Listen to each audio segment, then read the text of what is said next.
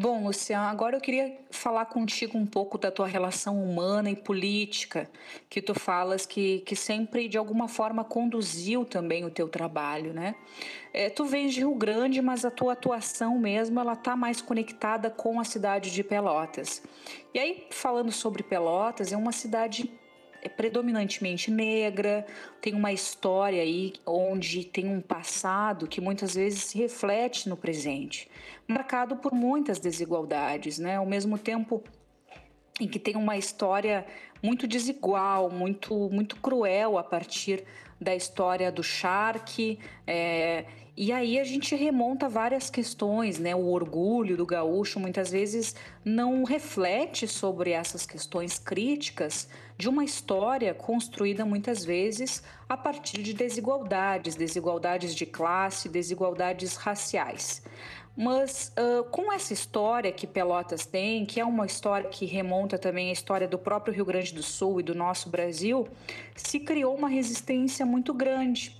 E aí a gente tem várias representações, a própria representação do tambor de supapo como uma memória viva, é, a gente também tem a atuação política, social, humana e cultural que, que vemos de diversas formas, a partir principalmente da própria arte, é, que são formas de resistência e de refletir a partir da temática humana e política sobre essas complexidades, né? Então, eu queria que tu falasse pra gente sobre essa relação humana e política que sempre esteve no teu trabalho, no quanto tu te alinhas a isso, é, partindo dessa reflexão. Falar pra gente um pouco sobre como a rede de artistas independentes traz pontos como suporte, apoio e estrutura, fazendo uma mediação entre contatos e colaborações, que nasce aí a partir de quem faz parte e como se desenvolve essa rede. E aí é interessante eu fazer essa questão para ti, porque quando tu falas que o teu trabalho possui uma relação humana política, isso tem total ligação com a rede de artistas independentes, porque é só possível isso existir a partir de alguém que reflita de forma humana, social e política sobre essas complexidades. Então, num grande resumo, eu te peço para que tu fales dessa conexão humana e política no teu trabalho e a partir daí da criação da rede de artistas independentes. Uh, acho que para começar a falar um pouco assim sobre a, a rede de artistas independentes, é, eu acho que a experiência mesmo ela aconteceu pela residência artística, sabe? Quando a gente a gente pensava assim, ah, onde a gente vai se reunir? Aí a gente não tinha um lugar para se reunir. Alguns momentos foi até na, na universidade, né? Eu sempre na faculdade, assim, na universidade pública, eu sempre tive espaço e eu eu tenho muito uh, orgulho de dizer que muitos professores uh, me ajudaram e, e, me davam espaços que normalmente é às vezes é inviável para muitas pessoas, né? Eu sempre tentei usufruir bastante, sim, dessa, desses privilégios. Uh, e também a gente pensava, bah, a gente não tem equipamento, a gente né, via, a gente não sabe fazer uma ilustração, sabe? A gente às vezes um, tem um companheiro, uma companheira que não tem um computador, né? Então, então tipo, a residência artística ela veio como esse primeiro esse primeiro essa primeira lição. E conforme a gente foi desenvolvendo esse, esse trabalho, e aí concatenando né, com o projeto Mixtape, que tem essa questão artística de suporte para possibilitar outros artistas se inserirem no mercado, a, a rede de apoio ela começou a se formar, né? Eu chamo de rede de apoio também a rede de artistas, porque a gente começou a pensar que. E aí eu, eu, eu, eu digo a gente porque cada momento, assim, cada ano que passa é um grupo diferente de artistas, sabe? Quando começou ali em 2018, era eu, o Thiago Brum, o Otávio Sigal, a Rosa, uh, ela se, é, que é uma, uma menina trans. Uh, depois já mudou, aí passou para já começou a ter um, ter um caráter mais online, aí veio outros artistas que aí já eram de Rio Grande, sabe? Então, é, sempre quando eu digo a gente, é, são artistas que vão passando pela rede, sabe? E, e a rede, ela, ela veio nessa necessidade de suporte. Tanto que o primeiro nome que a gente deu realmente era Rede de Apoio ao Artista Independente.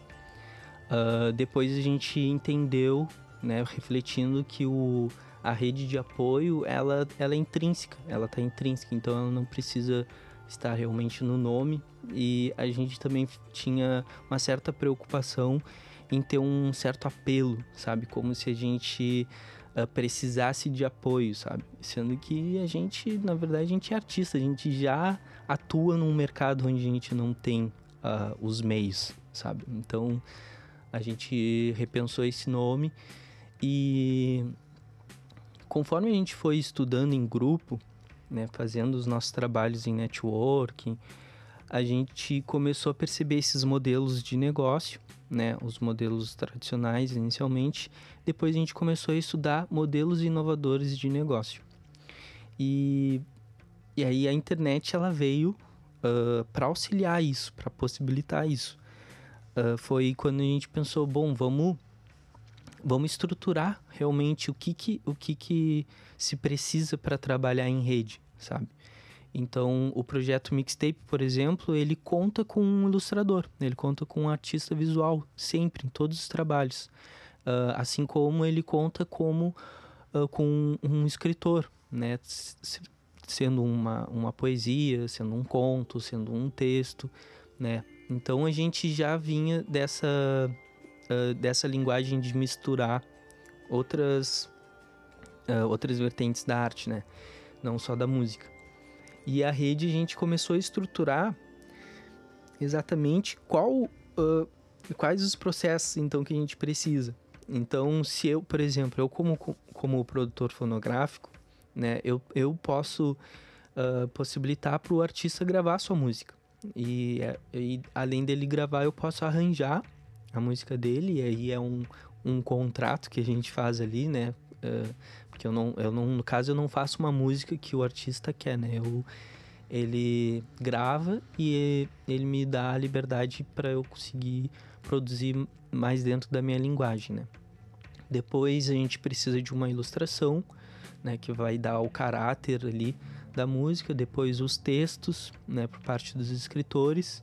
E aí a gente passa uh, arquitetar o planejamento da obra, assim como os, os encontros, né, que, que ajudam um artista a, a lapidar o seu trabalho, assim, porque na verdade é um, é, assim, no período da universidade eu, eu conheci diversas casas, né, casas de estudantes artistas, e o que mais me fez crescer, assim, eu acho que é por isso que eu tenho essa questão do relacionamento uh, questão da, da relação que a gente cria, é em função dessas experiências. Eu via que quanta gente aprendia, sabe?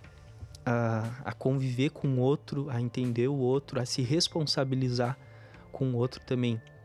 Porque nessas casas a gente, uh, por mais, às vezes, uma situação difícil que aquele aluno, artista passava, é, a gente tinha toda uma preocupação, sabe? Um com o outro, assim, a gente dividia tudo, sabe? A gente aprendia coisas, tinha debates, né, uh, infindáveis, assim, e que, que nos constrói também, né, criticamente. E, e aí eu quis trazer um pouco dessa relação, sabe? O trabalho em network com outro com outros artistas uh, possibilita a gente crescer muito mais rápido, porque uh, é todo mundo.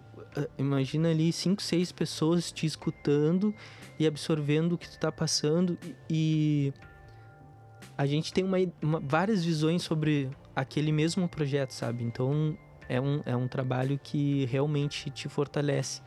E a rede, a rede de artistas independentes, ela tem bastante esse caráter, sabe? A gente organiza a produção, a gente vê... Uh, no caso, uh, a gente não cobra, sabe, para fazer, para produzir um trabalho de um artista, porque a gente sabe que esse artista ou ele ele não vive 100% ah, do seu trabalho, né? Ele tem outros trabalhos que complementam a renda dele. A gente também entende que ele pode uh, estar numa situação uh, de, da margem, assim, né? De, de ser baixa renda, né? De não estar tá num circuito artístico, por exemplo, né? De eventos, festivais ou conhecer outros artistas.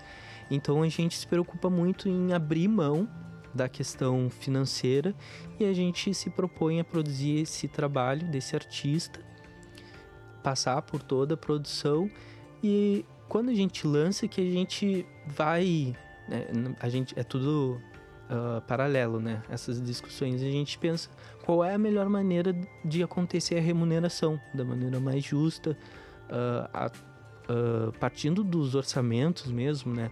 Ah, se uma ilustração custa de 150 a 200 reais, a gente pensa, bom, como é que a gente vai remunerar essa pessoa, sabe? Se a produção de uma música é, é 300 reais, 400 reais pra, só para fazer a gravação, por exemplo. A gente pensa que momento isso vai acontecer. Então, é, primeira preocupação em produzir o trabalho do artista, produzir esse artista. Ah, depois a questão financeira, ela vai se dar muito, uh, muito uma questão de se ajudar, mas é claro que a gente é profissional, né? Então a gente realmente pensa em conjunto como a gente pode monetizar isso.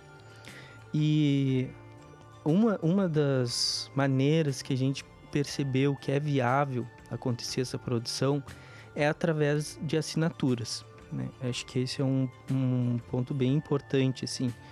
Uh, porque, digamos assim, a produção total de, um, de uma obra tá supostamente pode dar 3.500 reais, por exemplo, que paga toda a produção, né? E paga todos os artistas.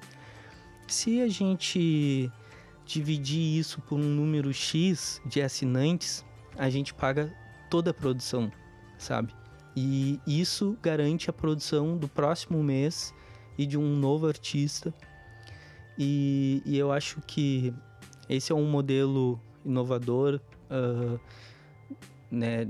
E aí não, não fala assim, ah, que estamos né, revolucionando aqui. A gente está dentro de um modelo ainda que já existe, pegando tudo que já existe aí, por exemplo, como o Netflix, o Spotify, né, esses modelos que já vêm uh, trazendo essa, essa trajetória aí uh, e atrelando a nossa produção, sabe? Então, uh, uma das maneiras que a gente achou de monetizar é através de assinaturas.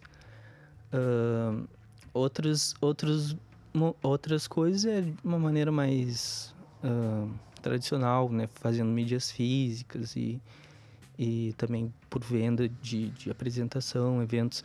A gente ainda não conseguiu se organizar uh, efetivamente para fazer o nosso evento através da rede. Mas isso, né, já a gente vai falar um pouquinho mais para frente sobre isso. Uh, então a rede ela tem bastante esse, esses caráteres, sabe? Como é que a gente pensa junto? Como é que a gente possibilita as ações, torna viáveis, né? Uh, eu acho até que a gente pode conversar um pouco sobre o Salve Arte Festival, por exemplo,